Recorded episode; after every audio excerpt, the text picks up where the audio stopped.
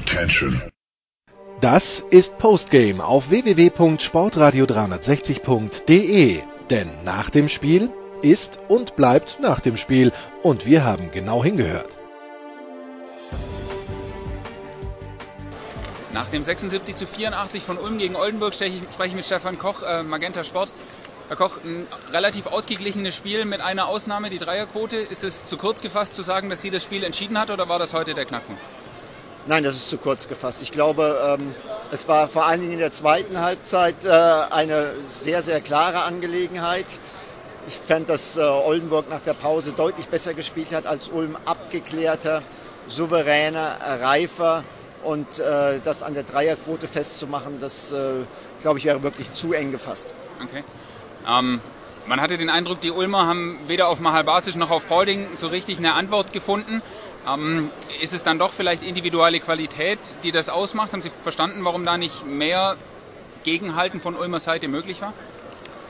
Also individuelle Qualität entscheidet immer Spiele. Also die Stärke eines Kollektivs ist nur so gut wie die Stärke der individuellen Spieler.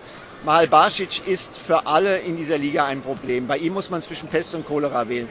Wenn man ihn eins gegen eins spielt, da hat er seinen massigen Körper mit einer sehr guten Fußarbeit, äh, mit sehr guten Händen und sehr guter Technik verbunden. Wenn man hilft, hilft man gegen den besten Center, was das Passspiel betrifft, in der Easy Credit BBL.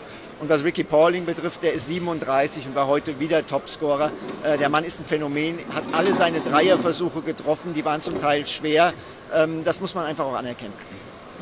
Umgekehrt auf Ulmer Seite ist Soran Dragic äh, diese Saison bisher mit einer überragenden Leistung, hat heute, glaube ich, sechs Punkte gemacht, einen von sechs Dreiern, Zweierquote, glaube ich, auch nicht überragend.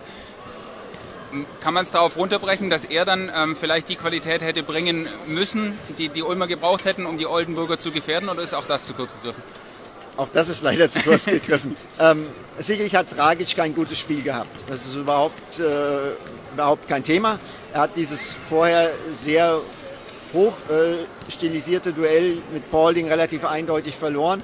Aber er war nicht der Einzige. Killian Hayes hat heute auch kein gutes Spiel gemacht. Äh, das müssen wir so festhalten. Es kam sicherlich mehr von Per Günther heute, der viel Energie äh, von der Bank gebracht hat und von Tyler Harvey.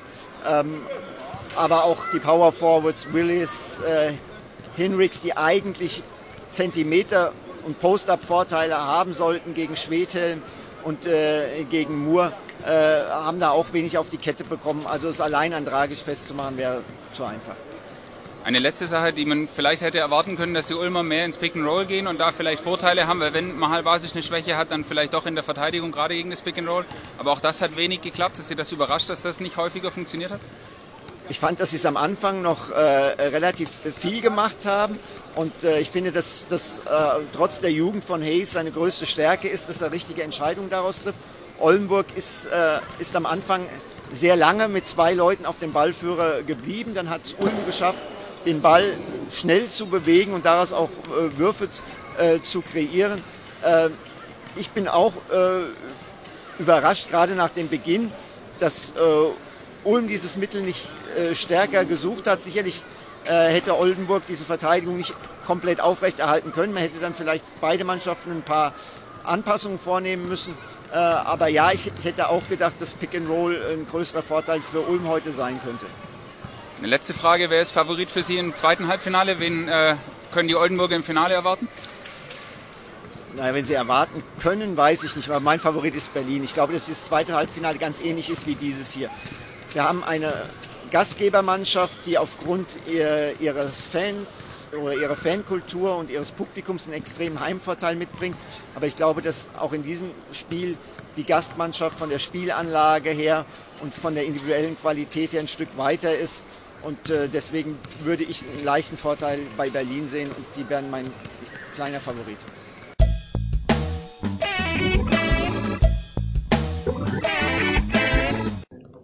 Coach Lakovic, your team uh, took two more three-point attempts, but uh, Oldenburg hit five more. So there was a big discrepancy in the in the efficiency of the three-point shot. How important was that for the game? Uh, yes, uh, it's it's in the end, you know, it's uh, basketball. You have to make shots as well. I think uh, in the second half we had uh, um, not not to say a lot, but uh, many uh, many open three point shots where uh, we just didn't make the shots. And in you know in the end of the day, you have to make the shots because. We we got some we got a lot of stops in the fourth quarter. So when we didn't make the shot, you know, we we start a little bit uh, panicking, and uh, from this pressure, you know, and the team is unexperienced, we we you know just uh, couldn't handle the best way. Also, you already mentioned that um, your team struggled in, in two stretches where they gave away the, the ball a bit quickly. Was that the reason why the more experienced point guards played more in this game? Um, well, um, yes. Well, Per played more uh, because he played uh, he played uh, he played good. Uh, I think he understood what we wanted to what we wanted to prepare in offensive plan. Uh, we when we executed what we wanted to execute, uh, we always uh, had a success. And you know, um, uh, was was uh, you know he's a young point guard, uh, future of uh, European basketball, and uh, of course, uh, you know he's still you know learning how to you know to handle those uh, those moments. And but you know he's doing great job all, all season long, and you know I have nothing to resent uh, to nobody today. They everybody had effort, everybody had uh, fight, uh, but. Um, uh, it was just not enough against a great team like Oldenburg.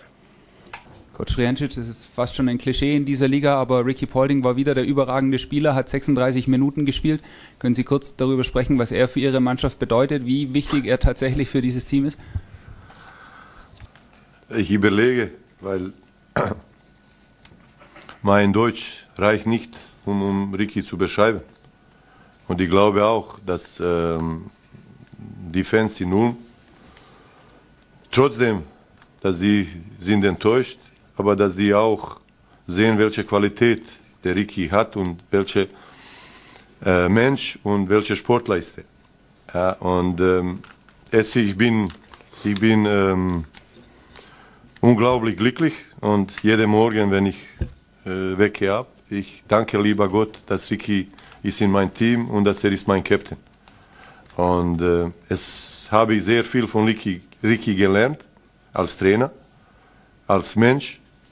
Da habe ich auch sehr viel Beispiel in jedem Training, in jedem Spiel, an jede andere Spieler. Wie muss man seinen Job auszuüben? Wie muss man die Liebe zu Basketball mit dem auf den Court zu bringen? Und natürlich, wie muss man als, als ein Mensch immer ein Lachen auf dem, auf dem, auf dem äh, Gesicht zu haben. Und dazu auch ein vorbildlicher Familienmensch, Vater und Ehemann. Und wir sagen, das ist, das ist, äh, glaube ich, zu wenig Attribute, die, die, die gibt's noch in Deutsch, ja. Aber wie gesagt, Ricky ist ein, ein, ein Mensch, der verhält sich immer sehr professionell, ist, wie gesagt, sehr bewusst seine Verantwortung, sehr bewusst seine Rolle. Und er möchte in erster Linie nie sein Team, sein Mitspieler enttäuschen, seine Stadt enttäuschen. Und deswegen glaube ich er und seine Familie auch. Und deswegen so ähm, wie sagt man, bekommt er zusätzliche Energie, um zum Beispiel heute so ein Spiel liefern und 36 Minuten auf dem Spielfeld zu stehen.